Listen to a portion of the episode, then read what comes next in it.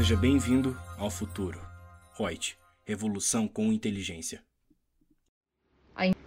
A incidência do ITBI nos bens utilizados para a integralização do capital social. Primeiro, para sabermos se há ou não a incidência do ITBI na integralização do capital social, nós temos que buscar a fonte legal.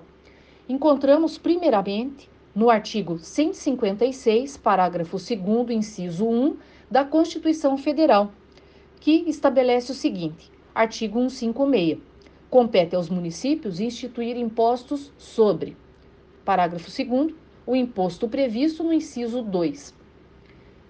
Aí o inciso 1 não incide sobre a transmissão de bens ou direitos incorporados ao patrimônio de pessoa jurídica em realização de capital, nem sobre a transmissão de bens ou direitos decorrente de fusão, incorporação, cisão ou extinção de pessoa jurídica, salvo se, nesses casos, a atividade preponderante do adquirente for a compra e venda desses bens ou direitos, locação de bens imóveis ou arrendamento mercantil.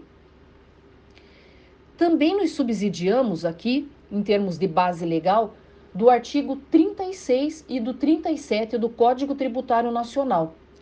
O artigo 36 do CTN diz o seguinte: ressalvado o disposto no artigo seguinte, o imposto não incide sobre a transmissão dos bens ou direitos referidos no artigo anterior.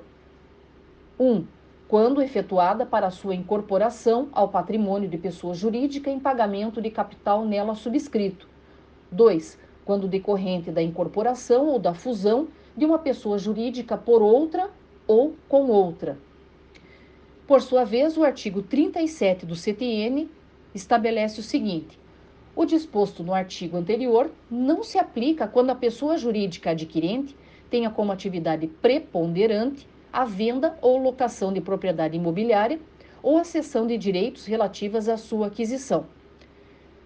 Com a leitura desses dispositivos legais, nós temos ali objetivamente a relação de imunidade do ITBI quando da transmissão de bens imóveis quando da sua incorporação ao patrimônio da pessoa jurídica se dá em decorrência de integralização do capital social, tendo como uma exceção a exploração por parte da pessoa jurídica adquirente quando for atividade imobiliária. No entanto, agora, recentemente, no dia 4 de 8 de 2020, o Supremo Tribunal concluiu o julgamento em sessão virtual do RE 796 376, no qual estava sendo discutida a incidência de TBI em bens que excedessem o capital social a ser integralizado.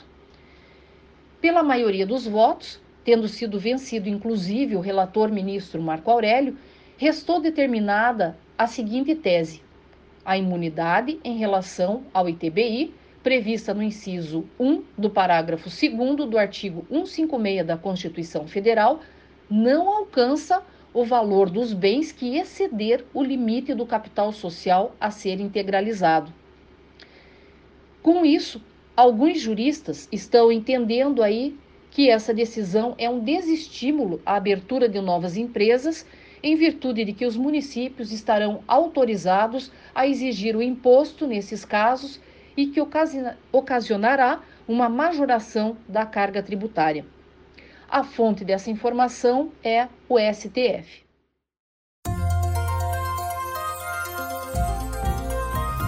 Gostou do nosso podcast?